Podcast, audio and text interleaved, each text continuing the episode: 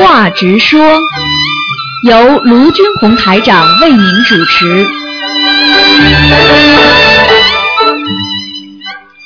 好，听众朋友们，欢迎大家回到我们澳洲东方华语电台。今天是二月一号，星期五，那么十二月二十农历二十一号，那么这个星期六呢，就是二月十号，那么就是正月初一了。好，呃，下个星期六，那么就是我们的中国新年啊要到了。好，那么希望大家呢啊多多念经，多多啊啊就是好好的多做善事。啊，听众朋友们，下面就开始解答大家问题。嗯。喂，你好。你好，台长。你好。台长有问题要请教您啊。啊，讲话响一点呐，傻姑娘啊。台长有几个问题要请教您，现在听得清吗？嗯，稍微嘴巴靠近一点吧啊。嗯。好的。啊。嗯。是这样的，呃，有一个同修呢，他之前就是一直一直看通灵人，然后就是感觉念出来的念出来的小房子，感觉好像没有什么作用。台长能感应一下这是怎么回事吗？我已经再三跟你们讲了，所有的通灵人都不要去看，听得懂吗？哦。你去跟他讲，不要再搞这些事情了，听得懂吗？嗯。我已经跟你们讲了很多次了，现在很多听通灵人利用台长的心灵法门在乱搞，你知道吗？知道。什么心灵法，什么通灵人都不要去相信。嗯，好的。那就是说，就是这些通灵人，台长经常说他们是有灵性或者或者是那个一些其他的东西在身上。那如果我告诉你，学佛的人其实都有这种通灵的能力的。只要你有的人就是是因为有一点点感觉，马上接下去呢，好了就以为自己通灵了，然后拼命去追求，那个时候啊那种灵感没有了，那么鬼就上升了。因为为什么呢？每个人会开一点点，只要他跟菩萨气场接亲接的时候，他会有一点点通灵的。但是呢，不可能，因为他不是一种，他有有有的情况就是说，他如果不是菩萨的话，或者不是成人再来，或者不是什么什么，他有的人呢是修炼很多，但是呢修炼呢修炼呢看怎么修法的。哎呀，不要去追求这些东西，听得懂吗？那那如果这样看那个人的话，对他成就自己本身的话，有什么那个伤害呢？举个简单例子，你找个鬼在看你，你说有没有伤害啊？嗯，台长。我问你一个问题好吗？你找一个医院里的医大医生给你看病好呢，还是找着马路上坐在马路边上的人给你看病啊？你说马路上边上的人给你看完病，你有没有伤害啊？嗯。还要讲吗？那他这个同修，他觉得他念出来的小房子好像都没有作用，是不是说这个小房子能量可能会跑到那个聪明人那边？绝对会的，被鬼拿去了呀。所以为什么跟通灵人打交道要特别当心啊？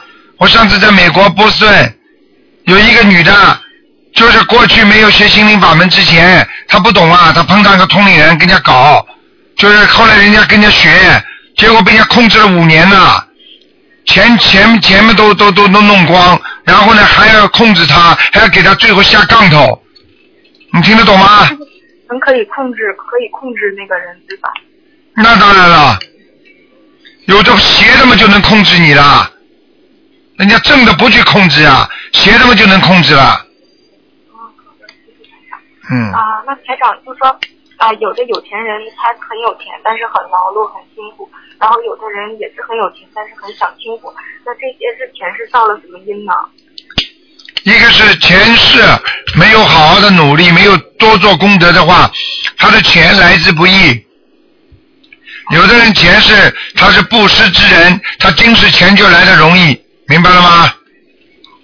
好的，嗯，那就是说过去你这个声音太轻了，小姑娘。啊，那个台长说过，就是过世投胎的人，他魂魄离身以后呢，还就是魂魄离身的时候，可能还会想起前世的事情。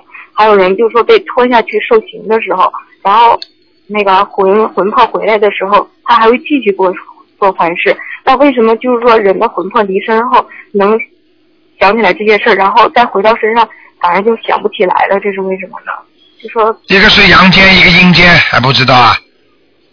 哦、你很简单了，你在电影电影院外面的时候是白天，你跑到电影院里面不就黑了吗？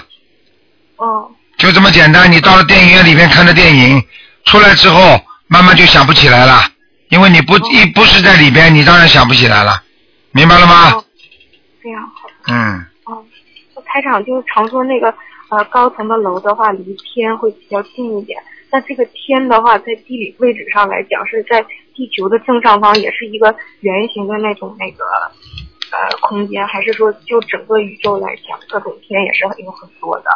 整个宇宙来讲，越高就是呃象征性的接近，并不是说完全的接近，因为它是如果接触接触宇宙的话，是指全方位的，明白吗？嗯，是的，嗯，那就是说，我们有时候看那个情感电视剧啊、电影的时候，或者是听歌的时候，为什么有时候会有一种浑身发冷的感觉呢？是因为这些东西气场不好呢，还是有了灵性上升啊？听不清楚啊，傻姑娘。嗯就是说那个，我们就是有时候看那个情感电影的时候，嗯呃，或者是听一些歌曲的时候，有会有一种浑身发冷的感觉。嗯，这个因为那个气场不好呢，还是说、那个？当然了，听歌有的有的人唱的歌甚至是有有所指的，比方说过去某一个事情发生，这个事情呢它就有气场的。还有呢，比方说听邓丽君的歌啊，她死掉了，那你当然也会发冷。还有的呢，一些歌呢正好跟你跟你所过去也命中当中应该有的东西凑合合在一起了，你会也会有这种感觉的，明白了吗？嗯，好的。嗯，那哎，就是说，对那个这个是我平时那个靠那个做功德的时候悟出来的，就是说我们用那个观世音菩萨大慈大悲的心去念经，或者是做功德，做功德的时候。你讲的问你问问题的时候响一点，等台长讲的话的时候你再轻一点也没关系啊。哦，好的。啊、就是说我们做功德的时候，如果那个能够具有慈悲心的话，可以得到菩萨加倍的能量，是这样吗？是这样的，这是功德了，这功德不一样了。得到菩萨的加持，加上自己做做善事的时候有这种就有这种发心，那很容易得到菩萨更多的加持。嗯，那就是现在有很多人的话，他就是就是根本就没有办法生出慈悲心，因为就是以前的哎，小姑娘，你今天一塌糊涂啊，这声音听不清楚啊，哦一点效果都不好。你拿着话筒，我我知道你现在在录音，没关系，你就跟台上讲的时候啊，你听得懂吗？你就讲的问问题的时候，你就对着话筒，你不要录嘛，因为问题你都知道。等到台长讲的时候，你把录音机再放近一点不就好了吗？嗯，好的好的。啊，那就说像像那个有些人他哭都哭不出来的人，这样人就是能够怎么培养慈悲心呢？还是就是说多放生，多可怜人家是吗？这个就是哭都哭不出来，这种人比较冷漠，比较厉害，而且这种人呢，我告诉你，就慈悲心很少。培养慈悲心有好几种培养法，一种就是经常做善事，会感受到；第二个跟那些人接触，并经常受苦的人接触。所以为什么学佛的人要经常去跟帮助那些受苦的人呢？因为当你在帮助人家的时候，你那种慈悲心才会出来。你听得懂吗？哦，嗯，嗯。好的。嗯。嗯，那台长就是说，有一些人就是说有时候根气不好呀，然后很容易很容易懒惰，很容易动摇。还有就是说，有时候那个人身上的灵性不愿意让你还债，然后这个时候你就觉得不想修了。然后很多人有时候遇到点挫折就退缩了。对对对，这种方法我们有什么有有什么办办法可以改变吗？碰到问题就退缩，这个跟人的劣根性有关系。因为人的劣根性本身就是碰到问题就退缩，有好事大家就抢得上，这是人的劣根性。所以我们学佛修行的人就是要改掉自己身上的劣根性，就是说越有苦，越有越是艰苦越向前，对不对啊？要懂得救人也是越是艰苦越向前，我们做人也是这样，苦的事情让自己来，享乐的事情让人家来，对不对？这样啊？嗯，啊。哦，那有什么方法改变吗？有什么方法改变？很简单，就是只有多接触穷人，多接触受苦的人，多想去帮助人家，他慢慢才会生之生出慈悲心。还有，当自己碰到困难的时候，他也会生出慈悲心。当自己生病的时候，这个人才会善良。但是这种情况，那还不如你去多去帮助人家，才会生出那种慈悲心。听得懂吗？还有，多给人家布施，多想着人家苦的地方，多去接济人家，多去帮助人家，这种人很容易生出慈悲心。明白了吗？啊，好的，台谢谢台长。嗯呃，就是下面是一个同修做的一个梦，他梦到呢去山东参加法会，然后梦见一个女的蹲在厕所里，让这位同修帮他付钱买衣服，然后去买衣服的时候被蛇咬了一口，接着黑暗中看到星光点点，是以前修净土中的同修，之后梦到有人对他说竹篮打水一场空，请问这个是什么意思呢？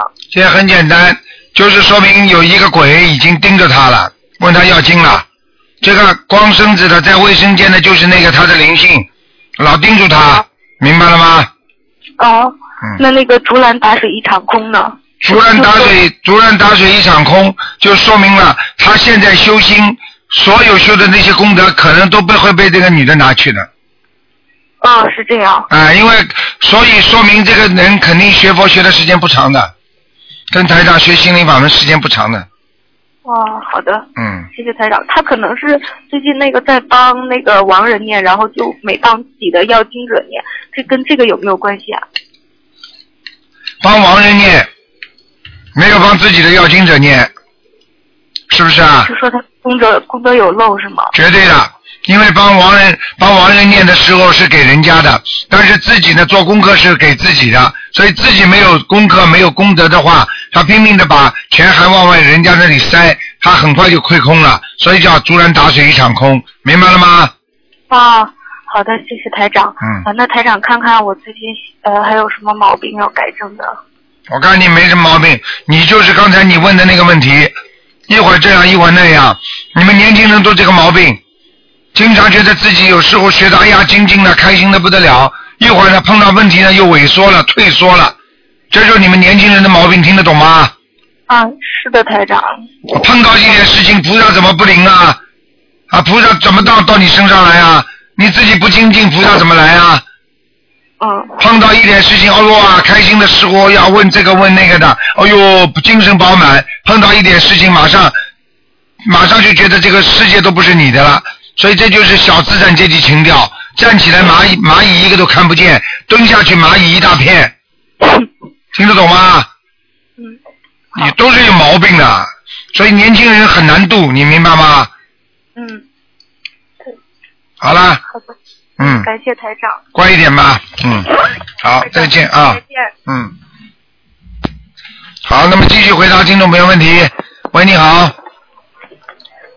啊呃，台长嘛，啊，啊台长你好，那个首先给师傅请安。啊。呃呃，有今天有几个问题，就是师傅上次您说我，呃上次师傅帮我解梦说感应到我那个看其他的书籍嘛，嗯。然后呃看的是一本描写下面的书，嗯。后来呢我就挂了电话之后，我就马上跟一位同修联系，就是那位同修转发给我的，嗯、后来那位同修跟我反馈说，他怪不得觉得自己最近呃就是状态很差，而且他的眼睛就是出问题了。呵呵，呵呵，呃，他眼他眼睛就是非常的痛。自从他转转发了这些书之后，呃，他的眼睛就睁也睁不开，睁开也觉得很痛。去医院里看了也没有用。后来我就告诉这位同修师傅的开示，呃，他现在就知道错了。他他想问一下师傅，他这种情况念多少遍礼佛比较合适呢？四十九遍。啊，好的好的，感恩师傅。实际上这些书，实际上这些书呢是应该应该可以看的，但是我们居士心中杂念太多，明白了吗？人家庙里的法师就可以看，人家心中杂念少，而我们在家居士心中杂念多，而且本身就是心不稳、心不定、心不安。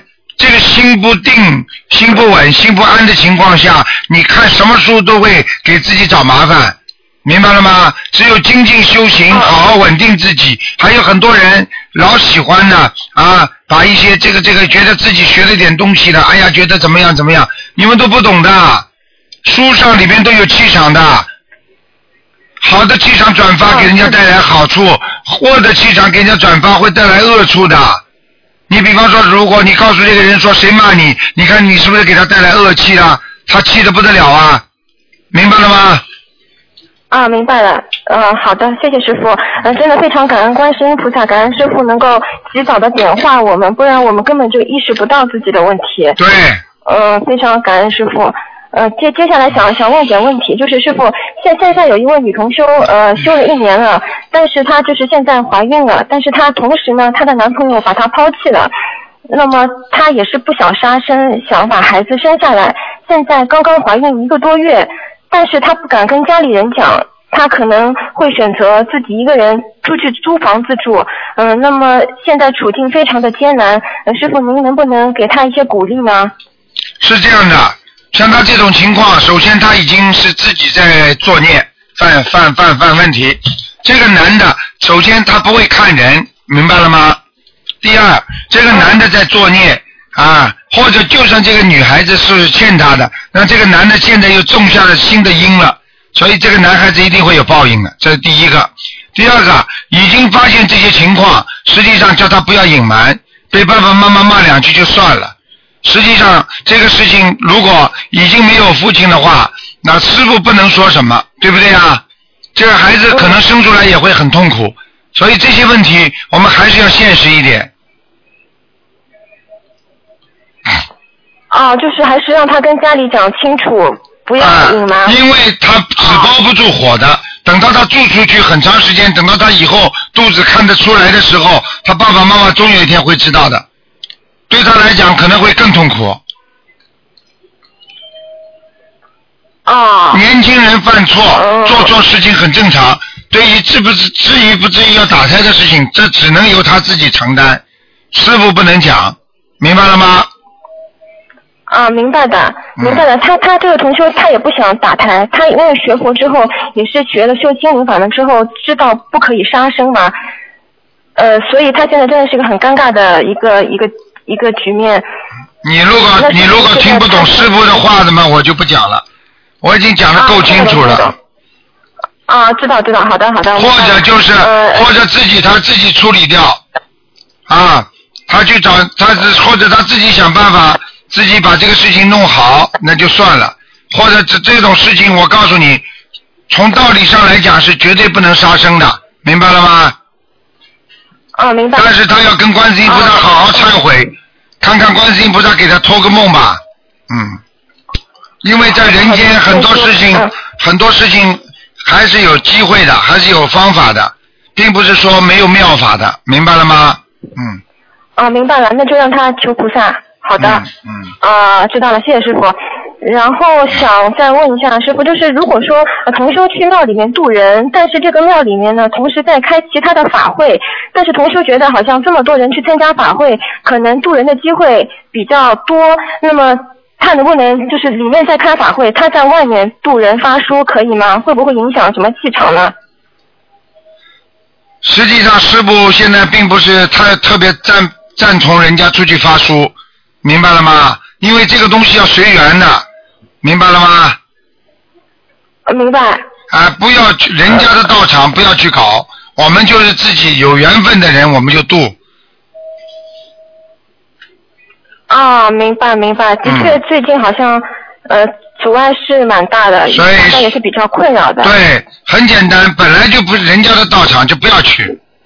如果我们心灵法门的道场，人家跑过来跟你宣扬其他的法门，人家也不开，你们也不开心的呀。救人要随缘的，啊是的啊，不要去为了这个数量而而去拼命的去忘却了质量。因为你渡一个人的话，胜造七级浮屠。你讲老实话，你渡到一个人的话，你已经很功德无量了。你啪啪啪啪去拼命去发，人家把你扔掉呢，你也有也有漏的呀。啊，明白，嗯我知道了。好吧呃，就是说，呃，师傅就说，前提是说，呃，首先必须尊重对方到场，如果对方到场同意的话，我们就没有问题。那当然了，嗯，啊，好的好的，嗯、明白了。再问一下，上头香许愿是说一个人最好是两个左右，不要超过三个。那如果家里有三个人，每个人都可以许两三个不同的是吗？对。但是每个人许两三个不同的里边还是有问题。为什么？很简单，因为每个人许两三个愿的话，要看哪个人的功力大。举个简单例子，台长跟你跟你一起许愿，你说台长许三个愿大，还是你许三个愿大？那肯定台长哎，傻姑娘三个愿大。所以就是说，要找一个修的最好的人，那么许一个最自己最最要紧的愿，就是许愿，就是呃求菩萨。那么这个人很容易成功，明白了吗？你求一个浑身都是病的，气场气场不好，身上还有灵性的人说，你也许三个愿，你也求三个事情，你说这个三个这个三个事情，这个人会成功吗？哦，明白了，明白了，好的，啊，好的，好的，知道了。呃，呃，那师傅还有时间，我可以再问吗？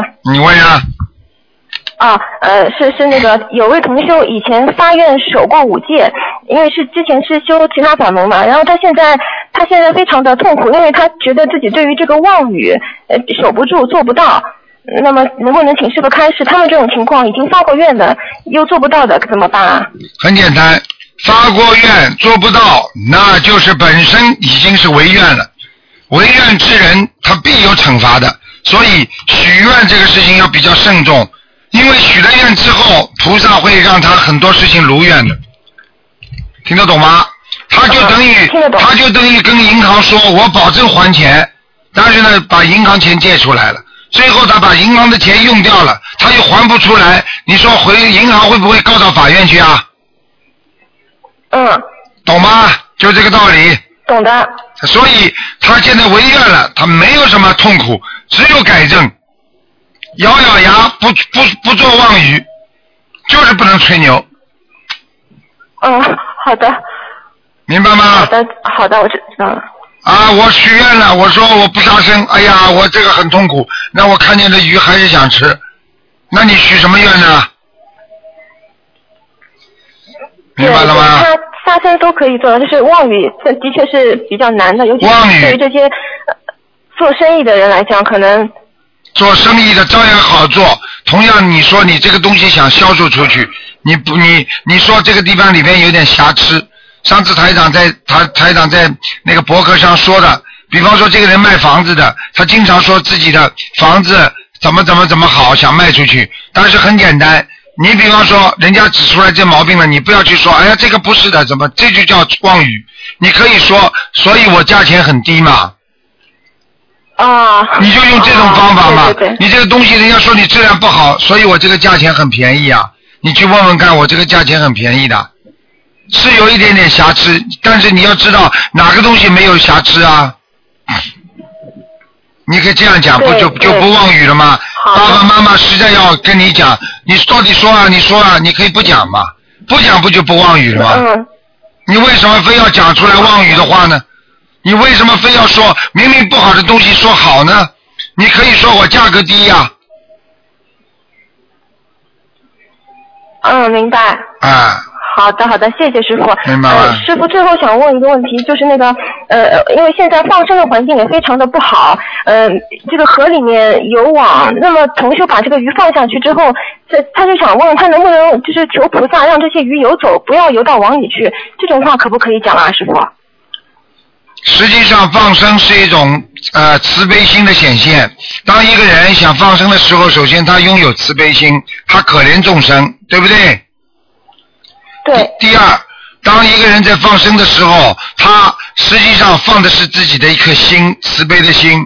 那么这些鱼就算不上网的话，它可能没几天也会被大鱼吃掉，也会碰到一些病虫，或者在河里它会生病，这些情况都有可能发生的。所以我们实际上放生救度这些鱼，并不是说你要把它让它活百年，并不是这个意思。实际上放生总比人家杀了好。但是放生一定要注意，河鱼、海鱼尽量不要去乱放，因为你放下去它就死了，那你就等于把它害死。你听得懂吗？哦，听得懂。所以这种情况一定要注意啊，能够跟菩萨讲这种话是没有关系的，因为这是你的慈悲心。师傅现在跟你讲，你听得懂吗？但是最主要的还是要自己选择地方放下去，尽量不要有网。你知道有网的话，你为什么在那里放啊？那为什么人家开车开很长时间呢？那你为了救这些众生，你不能自己多花点精力的？对，好的好的。明白吗？啊，知道了，明白明白，非常感恩师傅。好呃，今天问题就问到这里，师傅您辛苦了，刚刚回那么远回来，嗯呃，非常感恩师傅。好，再见啊！师傅您身体保重啊，再，见。再见。嗯。好，听众朋友们，那么我们的知话直说节目今天就到这里结束了，非常感谢听众朋友们收听。那么几个广告之后呢，欢迎大家继续回到我们节目中来，台长还有一个半小时给大家做悬疑问答节目。